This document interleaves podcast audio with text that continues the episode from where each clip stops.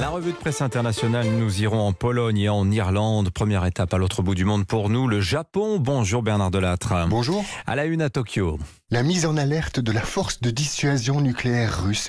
Les survivants de bombes atomiques de Hiroshima et Nagasaki sont sous le choc, car cette décision du Kremlin fait voler en éclats ce qui était un tabou ici, l'éventuelle nucléarisation du Japon. Les quotidiens conservateurs Sankei et Yomiuri jugent que ce débat ne peut plus être éludé, l'archipel étant entouré par trois puissances à la fois nucléaires, autoritaires et belliqueuses, la Russie, la Chine et la Corée du Nord. Mais pour les journaux de gauche Asahi et Tokyo Shimbun, des armes nucléaires au Japon, le seul pays à avoir été dévasté par le feu atomique, ce serait une abomination. C'est ce que pense aussi le Premier ministre Fumio Kishida, qui est originaire de Hiroshima. Problème, il est en porte-à-faux par rapport au va en guerre de sa propre majorité, explique l'agence Kyodo. Bref, résume le journal Mainichi, au sommet de l'État, le débat s'annonce incandescent. Merci Bernard. Direction la Pologne. Bonjour Marie Le Puloc. Bonjour. De quoi parle-t-on à Varsovie? Eh bien, du racisme à la frontière, comme titre le magazine Newsweek Pologne.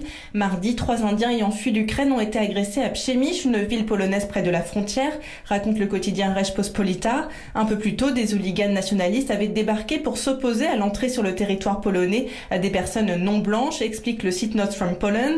Car rappelle-t-il, de nombreux étudiants étrangers, notamment africains et asiatiques, ont fui la guerre en Ukraine et rejoint la Pologne, certains dénonçant d'ailleurs des discriminations du côté ukrainien de la frontière. Selon Pospolita, les campagnes de désinformation à l'égard des réfugiés arrivant d'Ukraine se sont multipliées.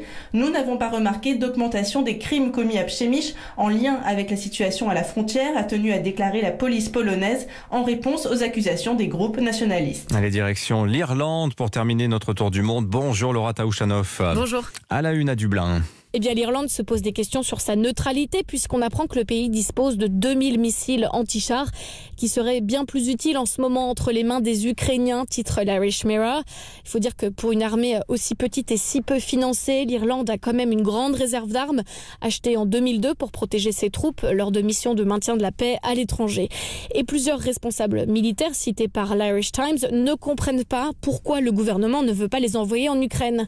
Nous ne sommes pas membres d'une alliance militaire rappelle le ministre des Affaires étrangères dans les colonnes de l'Irish Examiner. Si l'Irlande a accepté de soutenir financièrement l'Ukraine pour du carburant ou du matériel médical, par exemple, elle ne fournira pas d'armes, point final. Mais le problème, répondent ces officiers, c'est que ces missiles ont une durée de vie limitée et que s'ils ne sont pas utilisés, ils devront être détruits. Merci Laura Taouchanov. Elle a su sur Europe 1 l'édito écho dans son allocution.